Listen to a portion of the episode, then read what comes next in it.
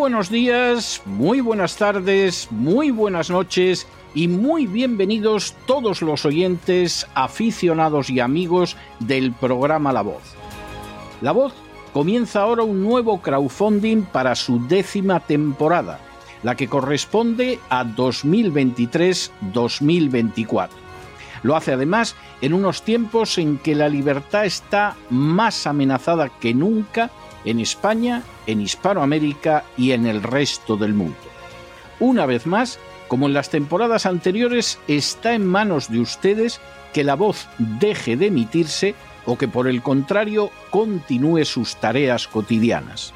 Debido a la crisis económica, al cambio del dólar en relación con el euro y sobre todo a la censura persistente de este programa en las redes con su correspondiente desmonetarización, en esta décima temporada nos vemos obligados a aumentar el objetivo del crowdfunding hasta la cifra de 150 mil dólares. Con esa cantidad, la voz podría cubrir los gastos de hardware, la distribución por Internet del programa, los modestísimos estipendios que recibe el equipo de la voz, integrado por ocho personas, así como los gastos generados por la comisión, las recompensas y los gastos de envío relacionados con el crowdfunding. Por supuesto, una vez más, la décima vez, como cada año, son ustedes los que deciden. Si creen que merece la pena contribuir a la causa de la verdad, de la libertad y de la justicia, como un aporte tan modesto como puede ser el coste de tres cafés o de dos refrescos, si piensan que merece la pena seguir escuchando día a día la voz son ustedes más que bienvenidos a la hora de contribuir al nuevo crowdfunding que permitirá que puedan escuchar este programa una temporada más. Muchas gracias por todo. God bless you. Que Dios los bendiga.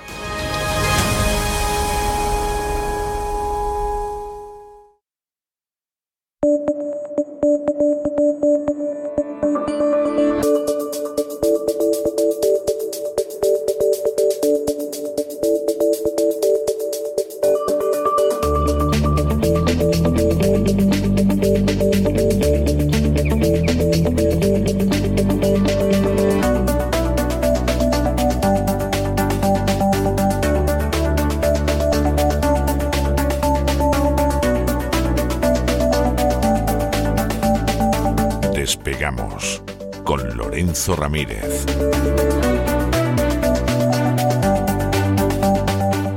Corremos raudos y veloces hacia nuestro avión, atravesamos el umbral, nos tiramos en plancha sobre los asientos, nos abrochamos los cinturones despegamos y nos vamos elevando por los aires hasta alcanzar nuestra altura y nuestra velocidad de crucero. A mi lado, don, don Lorenzo, ¿qué hace usted con ese látigo de color verde que da miedo, por amor de Dios? ¡Qué, qué, espanto! Muy buenas noches. ¿De qué va a ir, de qué va a ir el gran reseteo de este fin de semana? Muy buenas noches, don César. Vengo con látigo, pero también vengo con mi mascarilla, ¿eh? Con mascarilla, vengo con mi EPI, vengo con todas las cositas. Antes de nada, quiero pedir disculpas si hay alguno de nuestros amigos que nos estén escuchando ahora y que hayan tenido complicación para encontrar este audio en YouTube. No lo han podido encontrar básicamente porque no está.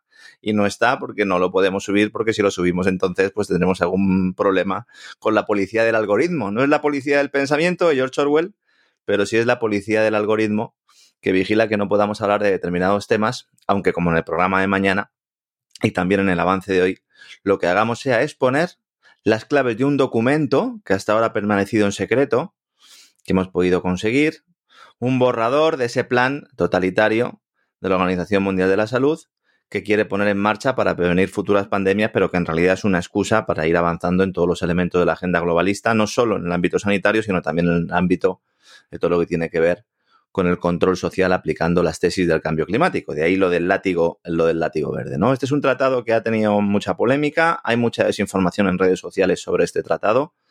Hay muchas personas que piensan que ya está aprobado. No, lo que está realizado es un borrador que vamos a exponer mañana, incluyendo citas textuales, también diciendo dónde se puede encontrar ese borrador. No es muy difícil, pero tampoco es sencillo. Eh, si sabes lo que estás buscando, lo encuentras fácilmente, por lo tanto mañana vamos a dar esas claves. Un documento en el cual ahora mismo pues están elaborando una serie de enmiendas que permanecen en secreto por parte de los eh, países que están eh, dirigiendo la Organización Mundial de la Salud. He dicho bien dirigiendo, no los que están dentro de la Organización Mundial de la Salud, que son casi 200 países, sino los que están manejando el cotarro y que son fundamentalmente los países del G20 y sobre todo del G7 a pesar de que muchos piensen que esto es algo multilateral, eh, pan internacional, como he llegado a leer en algún artículo, supranacional. Pan internacional. Pan internacional es ya. Eso es ya, no, sé, he ido a la pastelería, lo he pedido y no, me han dado una barra integral, digo, quita, quita. Integral no. Yo procuro comer pan de masa madre, ¿eh? de masa madre siempre, ¿no? Vamos a analizar eh, todo esto, vamos a ver cómo la Asamblea Mundial de la Salud está avanzando progresivamente. Hicimos un programa hace un año, prácticamente, bueno, un año y un poquito más, en marzo del 2022, planteando cuál iba a ser la agenda y cómo se iba a configurar este documento y ahora pues ya lo tenemos directamente para poder ofrecérselo a nuestros amigos. Vamos a ver cómo, una vez más, tanto eh, como ha sucedido también con el tema de la crisis de Ucrania, y sobre todo también en el caso de la, de la pandemia, África es nuestra gran esperanza. Los africanos se oponen al plan, se oponen en masa, entre otras cosas. Es tremendo la lección de dignidad, de valentía, de coraje y de decencia que están dando los africanos. Se están jugando la vida literalmente, ellos sí. Sí, sí, sí, sí. No solo en el ámbito sanitario, sino también en el de ayuda al desarrollo, alimentos. Están jugando la vida literalmente. ¿Qué es lo que sucede? Que ellos conocen bien quiénes son los que están dirigiendo este proyecto, porque buena parte de ellos son de allí. Porque Tedros, el director de la Organización Mundial de la Salud, es de allí y le conocen bien. Mañana vamos a hablar un poquito de Tedros, personaje corrupto hasta, hasta las trancas. No porque lo diga yo, es decir, era ya corrupto antes de llegar a la Organización Mundial de la Salud. Vamos a contar mañana por qué. Y después de pasar por allí no mejoró. Claro, y ahora ya con los amigos que tiene, pues complicado, ¿no? No seguir siéndolo. Y luego en el caso de un comité específico creado para, para la vigilancia pandémica, que tiene una señora de la cual vamos a hablar mañana, que fue ministra de Sanidad en Botswana, y que Botswana precisamente es uno de los países que más se oponen a todo esto y los que han capitaneado la ofensiva para intentar tumbar este pacto.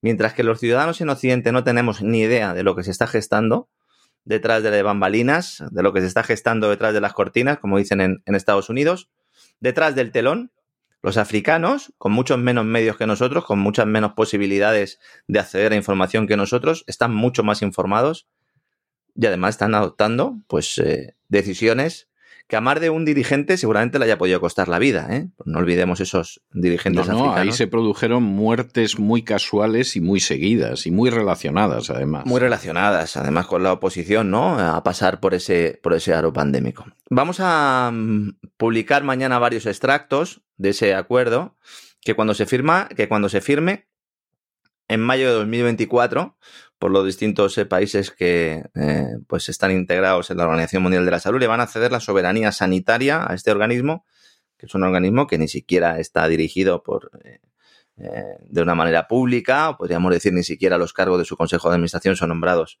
por entidades públicas, sino que son nombradas por entidades privadas, entre los cuales pues no solo están la Fundación Gates, sino que también está la Fundación Rockefeller, o el Contrast y alguna otra entidad de la que vamos a hablar mañana para explicar realmente qué es la Organización Mundial de la Salud, quién la dirige, cómo se financia y realmente cuál es el papel que están teniendo, porque sirven de avanzadilla para esa gobernanza global que se ha intentado conseguir de muchas maneras y ahora se fusiona cambio climático y pandemia. Lo dijimos cuando arrancó la pandemia. Van a intentar culpar a las futuras pandemias, mm, al, al, cambio climático de las futuras pandemias. Bueno, pues nos han superado una vez más, porque han culpado a esta pandemia del cambio climático.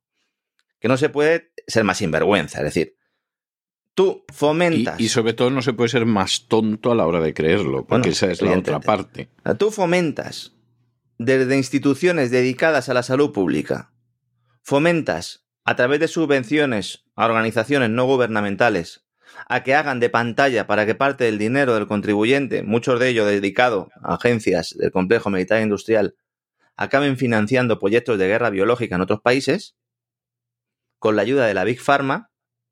Luego, esos virus quimera, no sabemos si difundidos voluntariamente o por accidente, llegan a la población y entonces le echas la culpa al cambio climático. Es espectacular.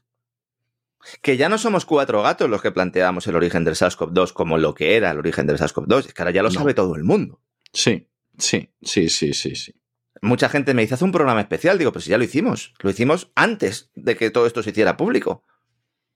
Ya contamos lo que era el proyecto de Fuse, ya contamos lo que pasó en Wuhan. Claro, lo que no suelen, aunque ya ha habido declaraciones en el Congreso, etcétera, etcétera, muchos no lo plantean, pero ya hay una responsabilidad clara de Anthony Fauci, ¿no? De Peter Dastak, de todos los nombres que hemos ido aportando aquí, ¿no? De todo esto, pues se quiere hacer como una especie de borrón y cuenta nueva y plantear, bueno, a partir de ahora las pandemias las vamos a manejar nosotros y las vamos a manejar con criterios globalistas, con ideología de género, con criterios sostenibles y para ello vamos a lanzar una serie de simulacros. Está un simulacro pandémico en marcha que se va a producir antes de final de este año. Vamos a hablar mañana de ello, quién lo está dirigiendo y cuáles son las pautas claras que se quieren eh, dejar claras ahí. Vamos a terminar también con un cierto mensaje de esperanza. Hay congresistas de Estados Unidos que están pidiendo que Estados Unidos abandone la Organización Mundial de la Salud. Sí, sí.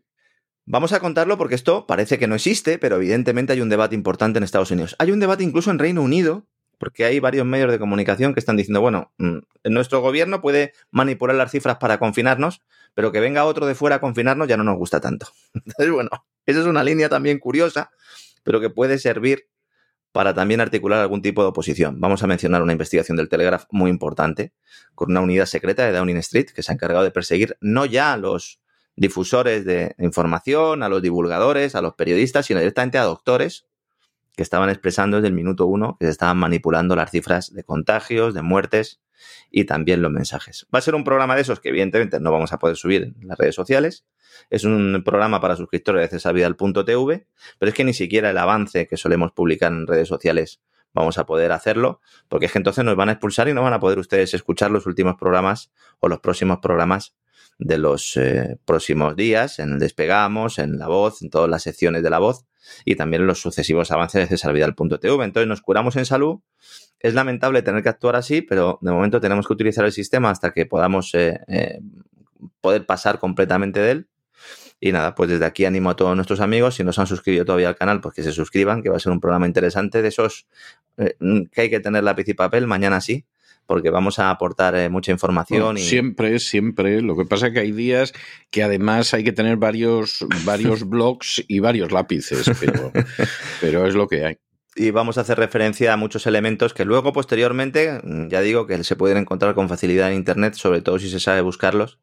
Y bueno, pues ayudaremos también a todos los amigos que quieran seguir difundiendo esto, porque la gran noticia, la buena noticia es que esto no está aprobado todavía, que se está debatiendo medio en secreto, y que hasta mayo de 2024 no se va a votar. Así que, pues nada, intentaremos dar las herramientas para que la sociedad, por lo menos los que nos puedan escuchar y sus entornos, pues puedan saber cómo pueden eh, poner la, el pie en la pared y oponerse a lo que es eh, pues una ofensiva clara, ¿no? Para acabar con las soberanías nacionales, para acabar con la libertad de los individuos y para plantear que ya no serían nuestros gobiernos los que decretarían confinamientos, restricciones, eh, inoculaciones, sino que sería un ente superior, el ente de los expertos, contra el que no se podría hacer nada, ¿no? Pues eh, evidentemente se pueden hacer muchas cosas y hay algunos gobiernos que es posible incluso que le planten cara a esa Organización Mundial de la Salud. Y a quién está detrás, pues obviamente el Tedros este es una marioneta, veremos mañana quién está detrás de todo esto. Entonces, Pues me parece que, en fin, siempre, siempre, siempre el gran reseteo es interesante, pero este fin de semana además va a tocar a las cosas de la salud que todavía son más interesantes. Un abrazo muy fuerte y nos encontramos este fin de semana en cesarvidal.tv y en el gran reseteo. un fuerte abrazo, don César, hasta mañana.